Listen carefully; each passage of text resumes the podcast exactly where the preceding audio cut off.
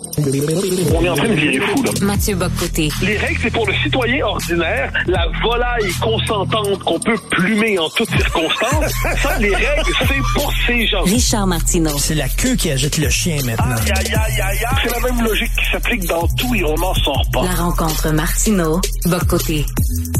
Mathieu, tu veux me parler de Mary Poppins? c'est quoi? Ah c'est, oui. ton, c'est ton film préféré, quoi?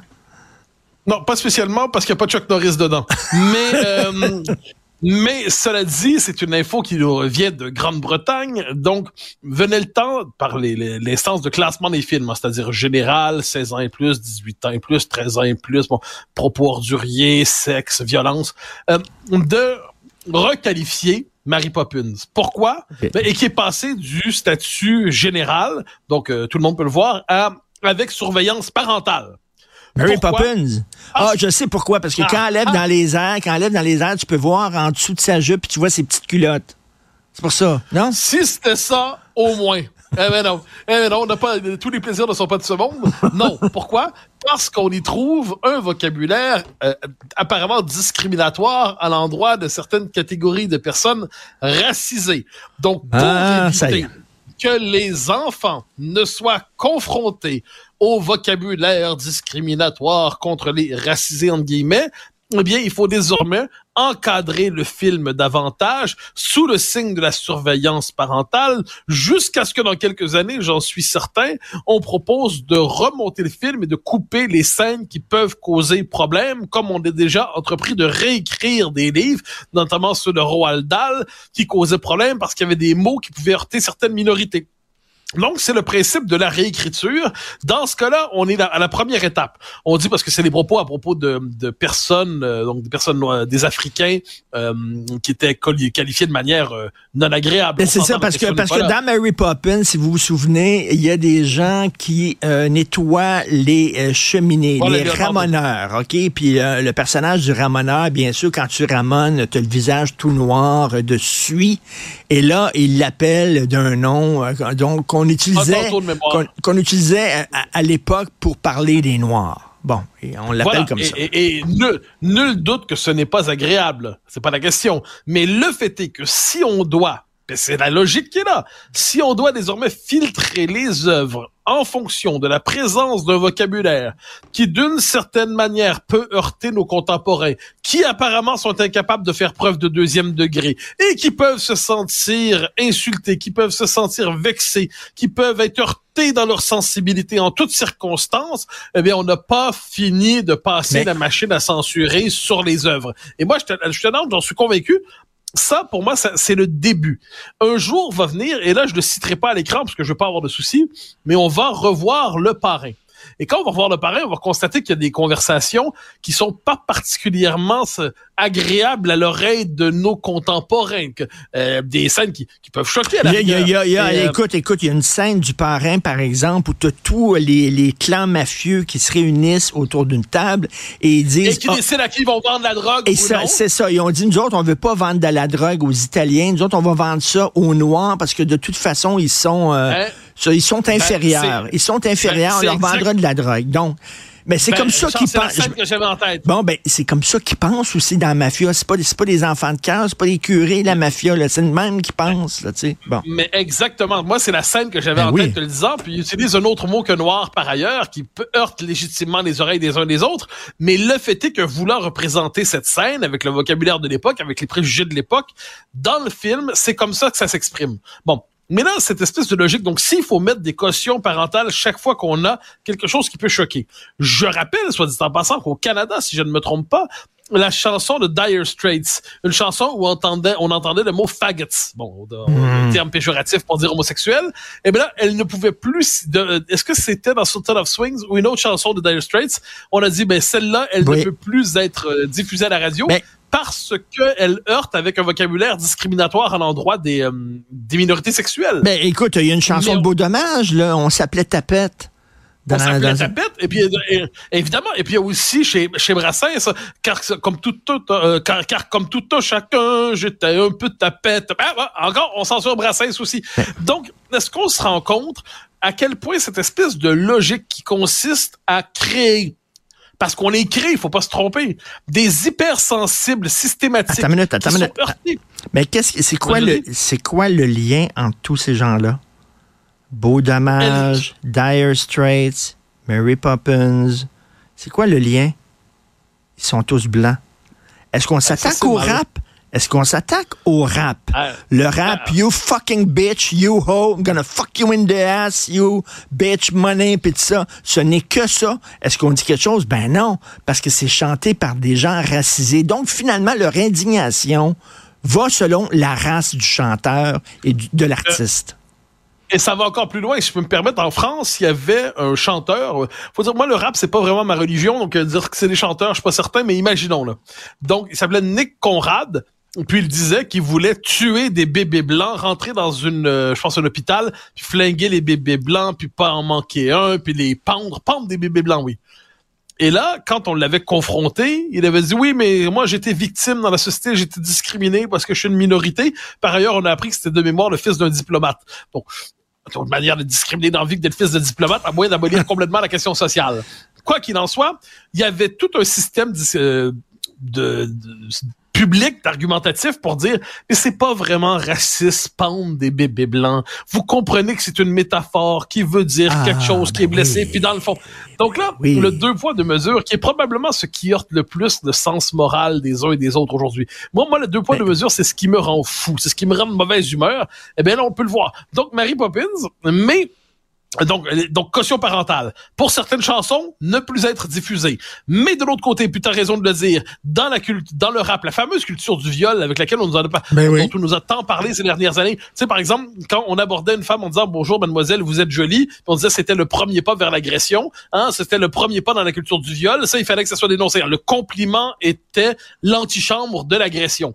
Mais de l'autre côté, une culture du viol dans le rap qui, quelquefois, mais affligeante, où les femmes sont véritablement traitées comme de purs objets sexuels et tout ça, ça, ça dérangeait pas. Euh, Ben. Donc là, à un moment donné, le deux poids, passion, conjugué à la passion de la censure, ça fait une société, disons-le, franchement désagréable. Tout à fait. Et hypocrite, parce que dans le cas de Mary Poppins, euh, il n'y a pas vraiment de censure. On n'a pas enlevé la scène, mais on fait parental guidance. Tu sais, à chaque fois que je regarde un film maintenant, euh, avant le film ou avant la série, surtout les séries modernes, contemporaines, attention, il y a des gens qui fument, il y a des gens qui mangent des chips, il y a des gens qui se grattent la poche, il y a des gens, je sais pas, n'importe quoi, là, ça n'a pas de bon sens, c'est long de même. Fait que là, y a, tout le monde s'en fout de ça. Tout le monde s'en fout de ces indications-là. Penses-tu qu'il y a Non, un mais- parent qui va dire, moi, je, je vais pas louer, je vais pas louer Mary Poppins parce que maintenant c'est plus PG, c'est euh, entre autres. Ils Non, mais- s'en- non, on mais s'en Richard, je suis pas fout, d'accord. là. C'est ça, c'est l'hypocrisie. on, s'en fout.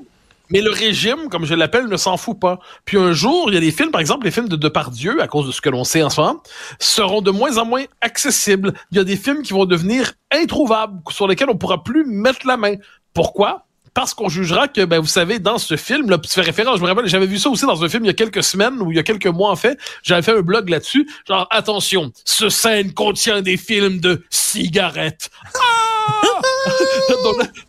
c'est terrible. Non, non, puis il mange en plus des hamburgers. Ah, non, puis un hamburger pas vegan, non. c'est terrifiant. Bon. Alors là, mais, mais le fait est que ça, il faut vraiment nous prendre pour des débiles. Mais Ben oui. cela dit, cela dit, l'enjeu de tout ça, c'est qu'ils vont, toi, à tôt ou tard, finir par ne plus diffuser ces films. Puis on va avoir droit, finalement, à terme, à du bon cinéma de rééducation, puis des séries de rééducation, comme c'est très souvent le cas sur Netflix, où le politiquement il y a, le correct domine tout. Il y a un excellent livre qu'il faut lire. Je sais pas si tu l'as lu, qui est remarquable, de Samuel Fitoussi. C'est Woke Fiction. Si Oui. tu l'as pas lu, je, je te dirais non seulement lis-le, mais reçois-le à ton émission. C'est un gars brillant. Et il montre comment le wokisme s'est emparé vraiment de tout le milieu des arts, de la culture, a transformé non seulement bon les scènes qu'on voit à l'écran, mais le mode de production du cinéma en fonction de la logique victimaire woke telle qu'on la connaît aujourd'hui. Et ça vaut la peine de faire parler de ce livre-là, de faire parler le bonhomme Fitoussi.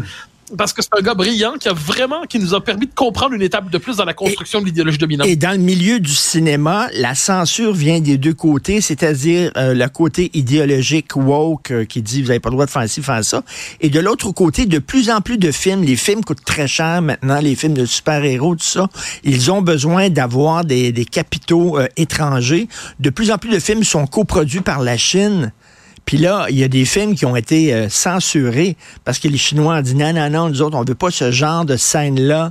Euh, donc, tu aussi une censure qui provient du capital, finalement. Là, tu sais, là. Ah, mais bien sûr, non, mais, ah, mais non, mais l'accouplement du capitalisme et du wokisme, c'est ce qu'il y a de pire. Hein. Euh, Parce que le wokisme passe normalement par l'université, par la bureaucratie, mais il y a aussi le capitalisme woke. Anne de Guigny a écrit un bon livre là-dessus il y a deux ans, je pense. Euh, mais le livre, livre de Fitoussi, ce qui est intéressant, je me permets d'y revenir, c'est qu'il montre comment l'industrie culturelle hollywoodienne, qui est quand même une industrie capitaliste, a s'est emparée du wokisme, ou le wokisme s'en est emparé, et ce qui fait qu'en dernière instance, la production culturelle elle-même est fondamentalement biaisée aujourd'hui. On le voit aussi avec l'intelligence artificielle. En passant, il y a toute la querelle de Gemini, euh, le, le logiciel générateur d'images de. Google, je pense, ces jours-ci, où il y a tellement d'incapacité à produire. Je sais pas où ça en est rendu parce que ça évolue à chaque jour. Mais il y a quelques jours, le logiciel refusait tellement de produire des hommes blancs, entre guillemets, qu'on ben, il produisait, si on, lui- si on lui demandait, produis-nous, euh, représente-nous des images de, de nazis, ben, tu vas avoir un nazi noir, puis un nazi asiatique, puis un nazi blanc, alors que là, il y en avait quand même quelques-uns. Et ça, pas possible. Où il y avait des vikings euh, qui, qui avaient une allure africaine et tout ça. On est dans l'espèce de déréalisation du monde au nom de l'idéologie. Comme je dis, je sais que ça évolue rapidement. Je pense même que Google s'est un peu excusé pour ça. Mais sur le fond des choses, le réel est chassé. La, l'art sert à falsifier la réalité. Puis au final, tout ça est très endormant et révoltant tout à la fois. Et tu sais, on veut aussi euh, combattre les discours haineux et il y a une loi qui a été adoptée cette semaine au Canada pour combattre les discours haineux sur Internet. Et là, la section 13 de cette loi-là, je lis ça dans le National Post euh, aujourd'hui, la section 13 dit euh, il est discriminatoire de communiquer euh, des discours haineux par les moyens d'Internet ou n'importe quel autre moyen de télécommunication parce que les discours haineux fomentent la détestation, et etc., etc. Qu'est-ce qu'un discours haineux? Ah, Qui va dire qu'est-ce qui est un discours haineux ou pas? Ce n'est pas décrit. Si je, si je, je dis que le Hamas, c'est des gens qui sont des terroristes et tout ça, est-ce que c'est un discours haineux envers les Palestiniens? Est-ce que je vais me faire attaquer de- d'être raciste? Qui va décider? Ouais, ah, puis ça peut aller loin parce que si on décide de relayer un discours de, Donald Trump, par exemple, pour différentes raisons, parce qu'on on- il a fait un discours qui mérite d'être relayé ou parce qu'on veut le critiquer, qu'importe, on sait que pour une bonne partie de la gauche, c'est inévitablement du discours haineux. Donc, est-ce que ça te permis de relayer les discours des candidats qu'on dit populistes, alors que la gauche qui contrôle la définition du discours haineux, parce que on Ben s'entend, oui. ils ont proposé une définition finalement. Le discours haineux, c'est s'opposer aux différentes revendications minoritaires euh, sur le fond des choses. Mais je résume ça souvent de la manière suivante. Euh, et il peut pas avoir de haine par ailleurs contre la majorité. C'est simplement un moyen de défense contre la majorité. Donc, si je dis Richard Martineau, je te hais, mon, puis là, euh, prends les termes que tu veux, m'a t'arraché la tête, puis je vais te battre avec, c'est un discours un discours haineux. Mais si je dis un homme ne peut pas accoucher, là c'est potentiellement un discours haineux parce que je conteste le droit des euh, des femmes trans, ouais, non, plutôt des hommes. Là, il faut, faut reconstruire le choix. De, de- de- en fait, des, des hommes biologiques mais qui s'identifient comme femmes d'accoucher. Donc là, Ouais. le discours haineux, c'est pas m'a- te scarifié Richard Martineau, m'a te donné des coups de ballon dessus, tu vas finir mort par terre, tu vas saigner, tu mérites rien que ça. Ça c'est pas haineux, mais si je m'oppose à l'immigration massive, ça c'est haineux. On a fini par le comprendre. Ben oui, puis euh, les, les, les groupes, on, on le sait, là, les organismes et les associations qui vont définir qu'est-ce qu'un discours haineux, on sait qui siège sur ces organismes-là. on le sait, là. Les spécialistes des lamentations victimaires, qui sont soutenus par ailleurs, faut jamais l'oublier, par beaucoup de juristes et d'avocats militants qui ne cessent d'étendre le domaine de la censure. Donc, en ces matières, soyons, moi, je dirais, le plus libéral possible dans le bon sens du terme. Il faut maximiser la liberté d'expression. Et derrière la critique du discours haineux, je dirais que la plupart du temps, il y a simplement une intolérance à l'endroit du désaccord idéologique. Moi, je suis tout content de moi. J'ai montré Orange Mécanique à ma fille lorsqu'elle avait 12 ans, je pense. Parce qu'elle était assez pour voir ce film-là. Et sais-tu quoi? Elle a tellement tripé sur le film de Kubrick. Elle s'est acheté un énorme poster, une affiche qu'elle a mis au-dessus de son lit, de son futon, euh, lorsqu'elle était, elle a eu son premier appartement avec Orange Mécanique. Regarde, elle était capable de regarder ça à 12 ans, là. Mais sache que cela dit, si tu as des petits-enfants un jour et que tu leur montres Mary Poppins, tu seras peut-être accusé de maltraitance grand-parentale. Parce que quelqu'un a de la suie noire. Ah, exactement. Écoute, c'est- mais c'est le délire. Mais on vit dans un monde. Moi, j'ai l'impression quelquefois qu'on vit dans un monde qui marche sur la tête, où la folie s'est emparée des esprits, où un effondrement psychique a fabriqué des petits Mais- fragiles à répétition, et on est obligé de s'excuser pour nommer la réalité. de temps. On vit dans un très étrange monde, et prenons Mais- les dernières libertés qui nous sont accordées pour dire qu'il est fou.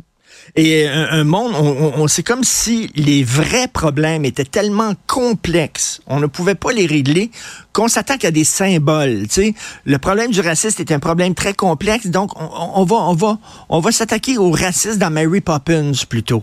Alors, tu, tu comprends le, quand le quand le fou pointe la lune, l'idiot regarde le doigt.